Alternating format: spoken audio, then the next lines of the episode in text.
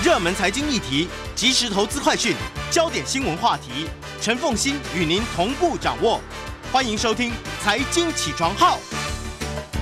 Hello，各位听众，大家早！欢迎大家来到九八新闻台财经起床号节目现场，我是陈凤欣。回到今天的经济学不悬，在我们现场的是台大经济系专任副教授冯博翰冯老师。冯老师早，大家早。好，今天我们要来谈的，其实很多都是跟公共服务有关哈。好，来资源的分配，对，诶其实公共服公共服务就是一种资源。对，那这个公共服务，因为它通常没有价格，就跟我们市场上用价格然后来决定它的有效的资源分配，你就没办法用那种方法。所以经济学家就要开始去设计怎么样子对于无价的、不需要价格的公共服务，然后去去制定一个良好的游戏规则，避免黄牛等等的情况。对我们这里讲的公共服务，像是你要去办驾照或者是办护照，嗯。那你出国旅行或读书，你要去办那些国家的签证，嗯。那政府提供了办护照或签证的服务，常常一个萝卜一个坑，有不同的时段、嗯。人数限制。那么现在随着网络的发展，大家都是上网预约登记，嗯结果呢？结果在很多国家，爱尔兰、法国、德国到中国大陆，就冒出了这些网物网络预约系统的黑市，网络预约系统的黄牛黑市，黄牛黑市。嗯嗯嗯嗯嗯，他们真的厉害哈。对比方说，我讲德国的例子，德国设在贝鲁特、德黑兰跟上海嗯德国领事馆，嗯然后这些相关国家的人要去办德国签证。那这样的黄牛公司他们做什么呢？他们写程式，然后用机器人去把大批大批这个申办签证的时段都先预约下来。嗯所以你用人啊，一般民众要去跟机器人抢速度，你是抢不过的。嗯黄牛公司预约了这些时段之后，然后在二手市场上转卖。嗯，那德国签证的这个预约时段最贵五百块美金。一万五千块钱新台币，对，在在在贝鲁特，这么贵哦，因为在黎巴嫩的关系。对，那哦个黎巴嫩的关系。然后，如果民众要要去贝鲁特办德国签证，他怎么办？他付钱给黄牛的公司，黄牛公司知道说谁跟我买了，然后我再用机器人快速瞬间把我原本黄牛公司用假账号、假名登记的那个那个时段试出，然后在一瞬间帮你把把你的名字加上去。哦，所以我先用一个假名去登记，对接着呢，我收了你的钱之后，我就立刻把这个假名呢，就我我放弃。对可是因为只有我知道我放弃了，对，所以我用机器人那个速度可能是是很一毫秒这样子，很快，它不用到一秒钟的时间。。对，所以这边呢释放出来一个名额，然后你就立刻递补上去了。立刻递补上去，然后还要先给你收钱。哦，对是用这种方式，所以实名制也没办法解决这个问题耶。实名制没有办法，它哦关键是出在说这些机器人，黄牛公司的机器人速度实在太快了。嗯那后来德国政府不堪其扰，所以他就委托了一群德国跟在瑞士的经济学家，嗯，说你们帮我找出来要怎么样来对抗黄牛。哦，不错不错不错，原来经济学家这类问题其实我们生活中常常会遇到啊。对啊，然后看病，嗯要挂门诊嗯。抢不到，对，我知道台湾有一些很热门的这一个医生哦，他们的那个电脑挂号是有黄牛的。对，嗯但是像这些领域里面，我们一般所接受的价值观，就是我要付费是付那个签证服务费，或者是付挂号费。我们一般人大家不允许说谁他特别有钱，他可以花高价然后去买下这个时段，嗯他优先。所以平常我们的预约系统的运作常常就是大家用抢的，嗯，或者是以前用实体用排队的，你说像先到先得。台铁每一年过年的时候的东部的票就是如此啊。嗯，我每个月都在抢那个太平山庄 旅馆预约，每天早上八点开放六十天后的几个房间。那冯老师，你们的日子也过得太好了吧？随时准备要去太平山庄对，我们。大概每三个月会去太平山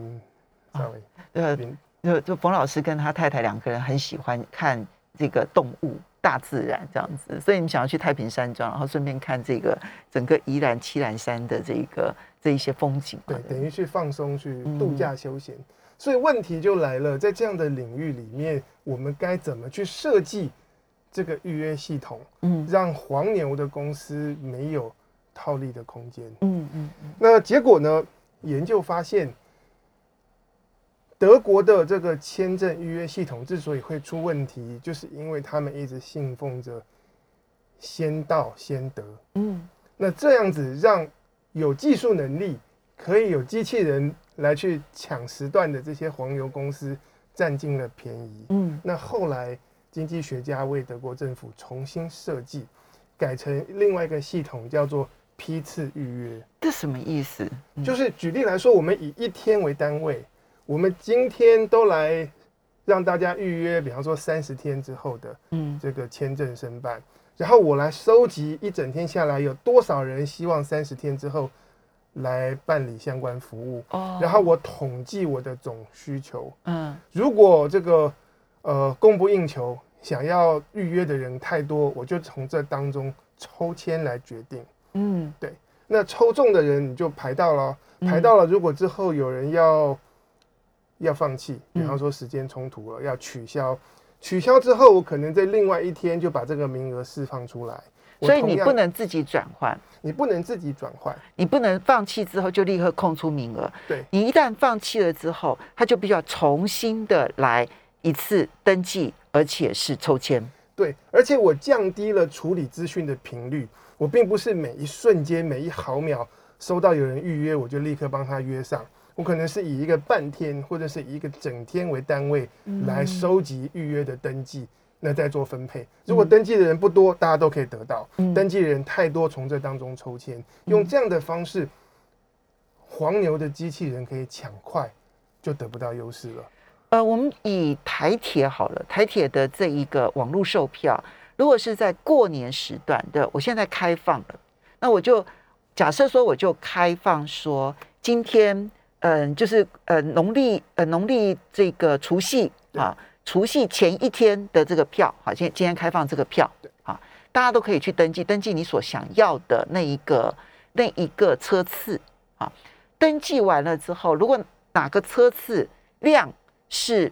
这个供不应求的，我就开始抽签。是抽签完了之后，我就回传给你。你你如果抽到了，那当然没问题。如果你没有抽到，你可能就要去安排别的，用这样的方式嘛。对，他是用这样的方式。，OK。然后这个所谓批次预约的这这每一个时段要多长，其实是可以定义。嗯但是我们让这个时段短到说是一瞬间，那么有技术能力的人他们就占优势了。所以如果我开放的是一整天，对然后第二天我来公告谁能够买得到票，像太平山庄也是一样。对就我如果时预约的时间是一整天，然后我第二天来公告。对，哦，这也可以。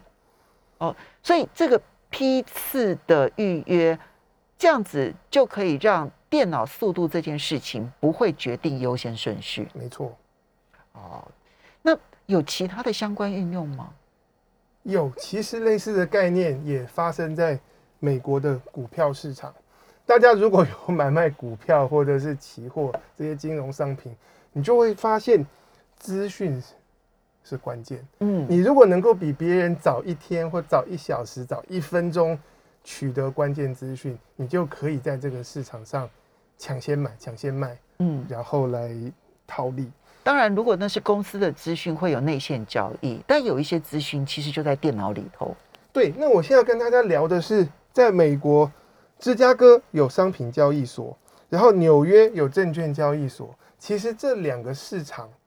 有的时候会联动。嗯那如果在芝加哥的商品交易所发生了什么事情，某个商品的价格开始跌，抢先知道的人就可以先在比别人早个一秒钟的时间，在纽约就开始买卖股票。嗯那过去二十年的发展是什么？网络的速度越来越快。原本从芝加哥到纽约的网络连线是透过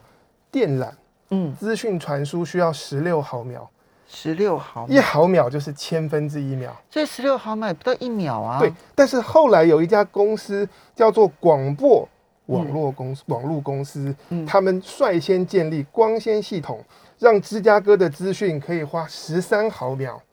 就传到纽约市。嗯所以，如果你是在纽约市买卖股票，然后用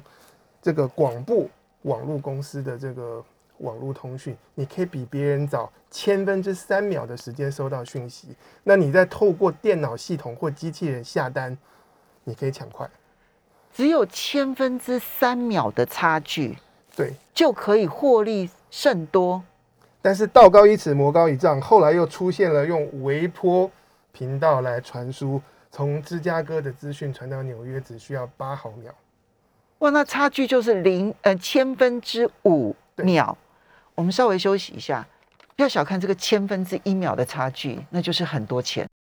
欢迎大家回到九八新闻台财经起床号节目现场，我是陈凤欣。在我们线上的是台大经济系副教授冯博翰冯老师，也非常欢迎 YouTube 的朋友们一起来收看直播。好，那么嗯，冯老师，我们刚刚提到说这个高速网络的发展哦，那你看从嗯十六毫秒就千分呃千分之十六秒，对啊，然后呢进步到千分之十三秒，光纤，就大家是千分十千分之十六，对，你是千分之十三，就光这个千分之三秒就有大获利的可能性。是。然后另外呢，就有人用微波，啊，你刚刚讲说是这个缆线，然后接着光纤对，好，那现在用微波，那只要用千分之八秒，对，所以它又进展了多五毫秒，没错。光千分之五秒的差距，那个这里面就有很大的获利。芝加哥的消息，嗯我们在纽约，我就比你早千分之千分之五秒的时间知道，我可以抢先用机器人去买股票或卖股票。就结果带来的效果呢，就是股市的波动嗯开始变得更大，因为很多人他买卖股票不是为了投资，而是为了买进卖出。嗯那这样就造成了在二零一零年发生了很知名的闪电崩盘，嗯。在短短四分钟的时间之内，少数的股票或基金的价格嗯。暴跌嗯。又暴涨。嗯，那时候曾经暴跌到有一个绩优股，它暴跌到一块美金，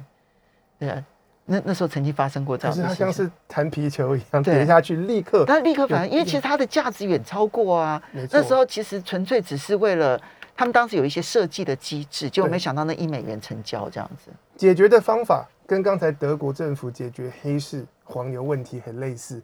就是我们不要让交易的频率嗯。到那么高。嗯。他们就后来调整了，应该是以每一秒为单位。嗯。我在一秒的这个间隔当中去收集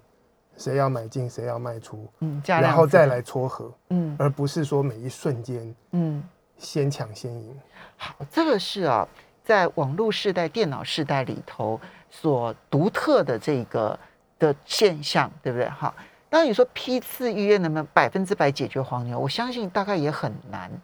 因为我可能就是好，你说批次用抽签的，对不？对哈，那我就用大量人头去抽，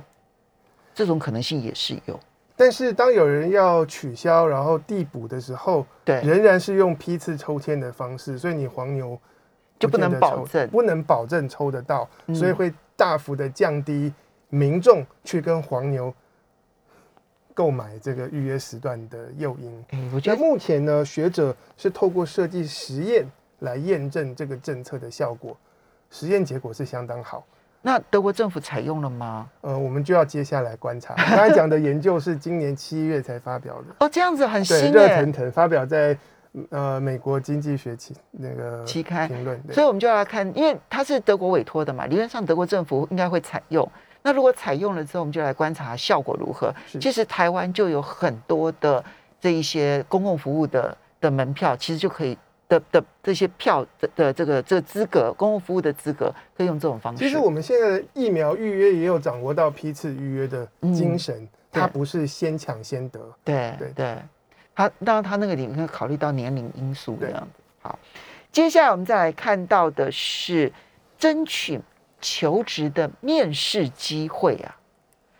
可用竞标的方式来争取求职的，付钱，然后然后取得了这个面试。这是什么概念呢？我们来让大家了解一下大家这。样听起来好像觉得很夸张，怎么可以这样？嗯但是我们反过来，我们从企业主的角度来思考，然后你的公司在征才的时候遇到什么问题？如果你的公司叫 Google、叫亚马逊、叫做 Microsoft，你不用担心，嗯所有条件最好的求职者，大家都会想要过来。嗯可是你如果不是那些最热门的公司，嗯这时候你就要天人交战了。嗯你收到很多人来跟你申请，嗯然后你只有有限的人力跟时间可以去面试求职者。嗯这时候在你的申请人当中，有一些人条件很好，嗯你会开始怀疑，我要不要把我有限的面试的时间和资源浪费在这些人身上？嗯他们条件这么好，看起来像是别的公司也会很抢手的这种职场上的人才，所以我花了心力去面试他，他真的会来吗？但是然后甚至也也录取了他，但他可能最后根本不来，他去了别的公司，或者他把我的公司的 offer 当成是他跟别人谈薪资的一个筹码嗯。等等。嗯。所以有很多不是最热门的公司，包括在美国，包括在台湾，大家可能就会自我设限，嗯，条件太好的人来，我不敢面试。这是这真的是现代版的齐大非偶啊，对，在往年还好，以前二十年前大家是纸本履历嘛，然后申请还要邮费，嗯现在很多都是网络申请。嗯网络申请，其实我十多年前我博士班毕业的时候，我就丢出了一百二十份申请，那时候还是用邮件啊，我用四个大纸箱，然后 然后跟我太太，我们就扛着到邮局去寄 一百二十所学校，一百二十所学校。但是现在用网络申请了，我只要按一按一个键，我的那个我的那个求职。的应征的资料就发出去了，哦那大家就会申请更多的工作。然后对于不是最顶尖、不是最热门的那些公司或学校，他们就收请申收到有可能收到爆量的哦这些求职申对请，该怎么做哎，？这个对于很多公司、人力公司是大问题。其实等一下我们也可以提到，目前那个入学申请这也是大问题耶。，对对对，嗯那怎么办？那在美国，呃，也是一篇最新发表的论文，嗯然后是一所明星学校，他们在 MBA 的系统当中就率先做了一个设计，嗯就是他们这个 MBA 的课程，其实招收的学生都是有工作资历的，而且是在很好的工作，多数是来自那个 Fortune，就是财富杂志前五百大或前一千大的公司。那这些 MBA 的学生呢，会跟会有很多的大型企业到这家到这所大学来，希望说聘这些 MBA 学生去当实习生。嗯，第一年实习，然后从资料发现，实习的人有半数以上毕业以后会留在那一家公司。嗯那这所大学就开始设计说，诶，我们能不能做一些新的尝试？怎么做呢？来这所学校招募 MBA 学生去当实习去做实习工作的企业，他们多数的面试名额仍然是由各公司的人资主管他们自己挑选。嗯然后发邀请，请你来面试。但是他们保留一小部分的名额，是让这个学校里面让 MBA 学生去竞标，在这个学校里面会发给每一位 MBA 学生一千个虚拟代币，嗯。然后你自己可以决定，如果你想要争取哪一家公司没有得到他们的面试面面试机会，然后你可以决定你这一千个虚拟代币要出多少钱去标下那家公司开放出来给人给人争取的这个面试名额，嗯，用这样的方式来竞标，用这样的方式来竞标，那结果呢？结果从数据上来看，呃，这份研究是统计从二零零八年到二零一三年五年的时间所发生的事情。从数据上来看，对于不是最热门的那些公司，他们用这样的方法可以顺利的聘到对他们特别有兴趣而且条件好的嗯这些求职者。嗯，所以很多公司不必浪费那个面试时间。对而我找来的 intern 就是这些实习生，最后不但对我有兴趣，而且呢，实习我我这个带他了之后呢，他留下来的机会大幅度增加。对，条件好的应征者，有的时候仍然会去不同的公司，他有他个人的考量。嗯我对这个产业特别有热忱，或是那里离我家近，或者是我老婆也在那个城市工作，嗯等等。那这些资讯原本是正常的求职的资料里面，它不会特别的显现。嗯，对，对，有道理。好，这个是实，可这这可以运用在，因为这种虚拟代币的概念呢、它因为是我一所学校的学生，所以我可以给学生这样的虚拟代币的一个概念，不是真的要大家出钱去竞标。那运用其他地方要怎么运用呢？呃，我举一个例子，先讲学术界，大概目前现在全世界做研究为主的大学要招募经济学的博士，都是统一的在使用这个美国经济学会的系统，嗯就是全世界的经济学博士跟要招募博士的研究机构都是在美国经，都是透过美国经济学会的平台。那比方说，像是台大经济系要真人，比方说有外籍老师、韩国学者、美国学者要来应征台大的职缺，我们心里就会有个问号：他为什么要来？他真的会来吗？可是有些人他可能有一些特殊的原因，他就喜欢台湾的美食，喜欢中华文化，或者是他就是有亲人是台湾人。嗯等等。那美国经济学美国经济学会设计出的系统是什么呢？是所有这些博士透过他们的网络来求职，他们给每一个求职者每一年有两个名额，嗯你可以众多你申请的学校当中，你可以挑两个学校去发送讯号。嗯这个讯号的意思就是说，诶，我特别想要到你这里来工作。嗯每个人免费得到两个讯号的名额，所以你就要思考你要如何把它用在对的地方。那这种发送讯号的方式，就有助于这些学校在征征才、在要招招募博士的时候，就可以知道，哎，他本来是我们觉得 reach 不到的候选人，但是他发送讯号，他把他宝贵的两个讯号之一丢到我们这里来，那可能他有他特别的原因。所以我录取他了之后，百分之五十以上的几率他会来我这边，呃，因为他只有两个讯号嘛因。为它它只有两个讯号，表示呃，假如他有有有善用这个机会，所以目前经济学界大家在提议，是不是很多的人力资源网也可以采用这样的措施？嗯比方说，大家透过某某某人力银行嗯征才或者是找工作，然后我们发给在这个人力银行有建档的求职者，比方说每个月我给你一到两个名额，是你可以跟特定的公司发布讯号。有道理。对，这个如果说是我这一家人力网站，然后我的求职者，我给他类似虚拟代币的概念，也许不是两个讯号，也许就是嗯一百块的讯号，你可以把这一百块全部这个讯号全部给一家，对或者五十块给一家，五十块给另外一家，对不对？那这时候呢，求财的公司就可以得到讯号，然后来做它的加权考量。对，从美国那所学校 MBA 的课程所做的那个实验，我们可以看到，这样的做法是有助于有可以帮助到不是最热门的那些公司顺利的聘到、嗯，找到并且聘到呃那些热门的候选人。对他最有兴趣，而在他心目中最优秀的人。对对对，在过去大家可能说我我不敢面试，我们休息一下，马上回来。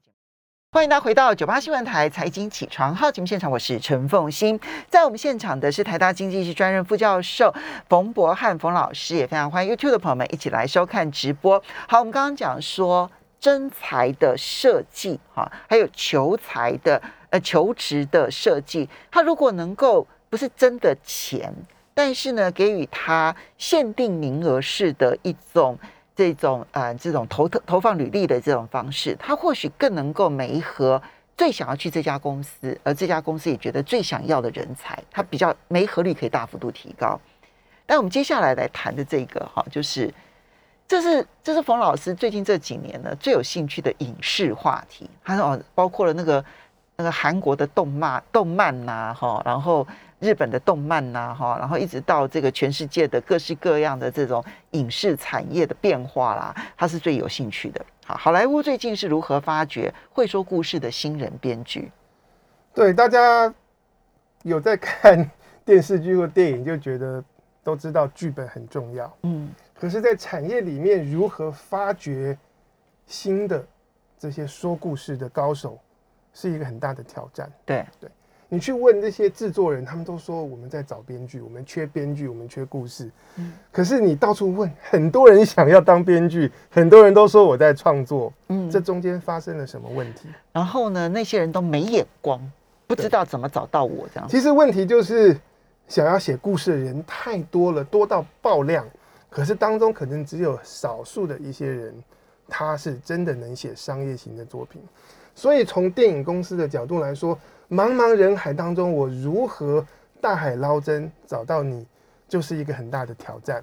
那因为这个挑战太大了，所以长期来说，很多影视公司就借重人脉，嗯。或者借重这个编剧过去的资历，你要已经有过剧本，然后被拍出来，还得奖，还票房不错，我们才聘你来写。嗯。在好莱坞是这样，嗯。可是你想说，一个产业的运作，如果发掘，如果这些创意型的人都是透过人脉跟过去的资历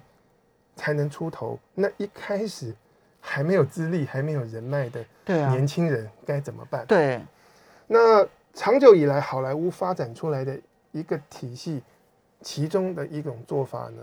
就是由影视公司出来办比赛。嗯然后我这些比赛的奖金不会很高，嗯，可是是有点像是我们平常看到的选秀节目，对。然后层层闯关，嗯。然后你针对特定主题、悬疑的电影，然后我们就来争取来办一个比赛，大家来投稿。那透过所以它不是一个剧本，然后看你喜不喜欢，不是这样子，而是我可能那个比赛里头有不同主题，对。所以你每一个主题你都必须要有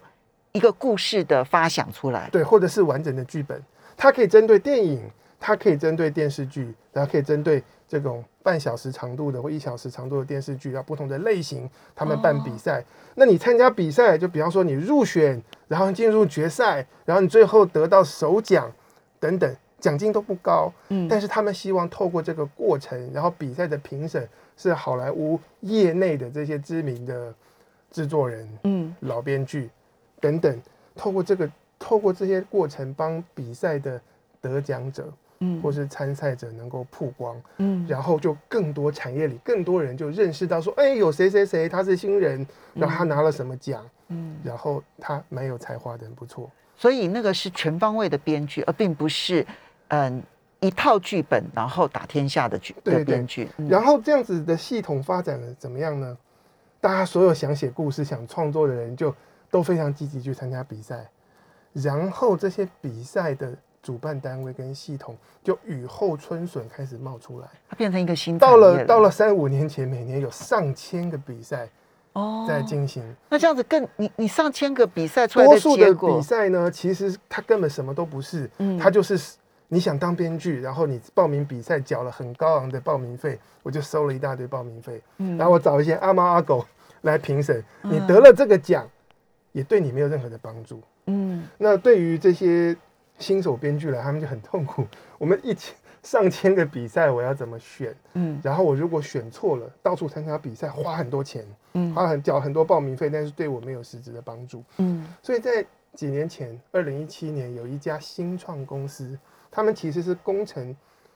网络背景的嗯的创业团队，他们就建了一个关于比赛的入口网站，嗯，叫做 Coverfly。嗯他说：“我来帮大家来筛选那些真正有价值、有意义、有曝光能力的比赛。那么，如果你们想要当编剧参加比赛，你就到我这里入口网站注册一个账号，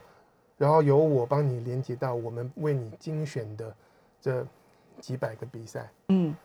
这是他们的初衷，是帮大家筛选，然后成为比赛的入口网站。嗯结果意外发生什么事呢？就很多很有很有才华的新手编剧过来，大家在这里开账号，参加了比赛，累积了履历，然然后这个网站上面就出没了一堆的这些新手编剧，嗯。接着过来的就是经纪公司的经纪人嗯，跟电影公司的制作人。所以他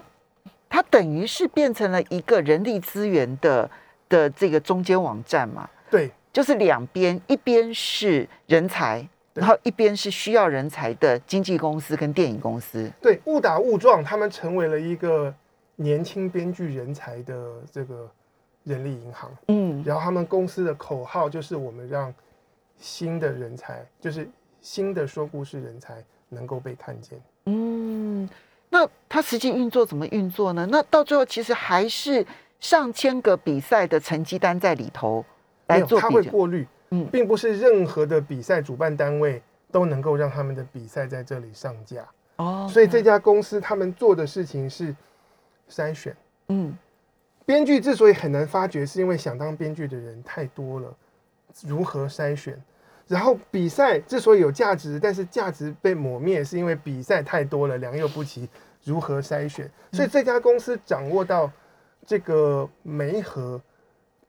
最精华的地方，在于如何帮大家去无存精，筛选出那些最好的比赛跟最好的人才。我们从某种角度来讲，它其实就是这一个掏沙呃掏金，对不对？对就是掏金，然后我有掏金的方法，那大家都要到我这边来找金黄金。可是它一层一层的很有趣，他们要筛选比赛，什么比赛好，什么比赛坏，相对容易，嗯。他们就过滤，他们让大家让让比赛主办单位来申请嘛，一千多个，他们嗯。挑出个两三百个，嗯。然后当他们这里都是好的比赛的时候，自然人才就到这里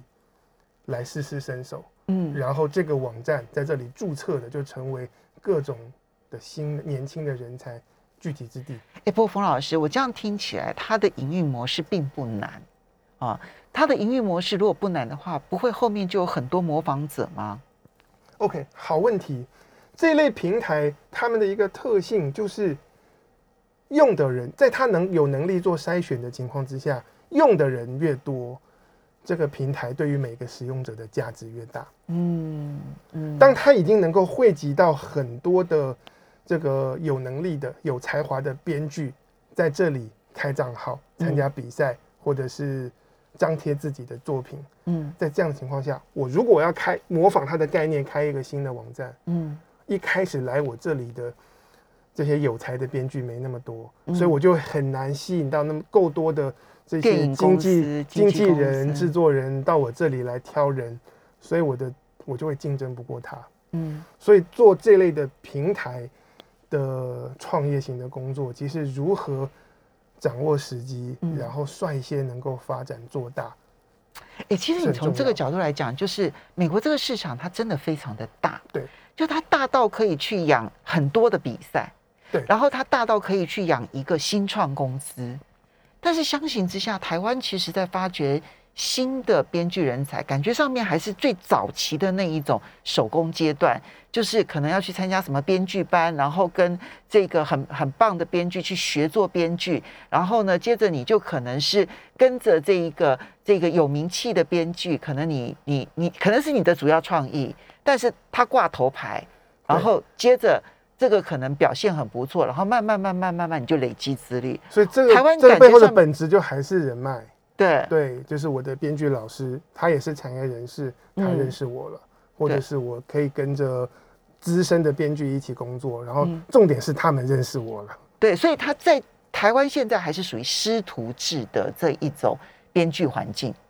他跟现在美国已经开始容许各式各样不同的竞赛，然后成立一个新创公司，去媒合人才跟需要人才的电视影剧的这一些这些相关的制作人跟经纪人，已经是很不一样了。呃，师徒制在美国仍然是重要的，所以美国有各种大量的这种 workshop，然后编剧班等等。哦还是然后你如果能够拜名师，然后在他们的编剧班上写作品，然后被讨论，这也是可以列入履历的。我们刚才 Coverfly 那家公司也有在帮大家整理全美国各地好品质的，编剧班、对对编有 workshop、工作坊。有工作坊，有研讨会 OK，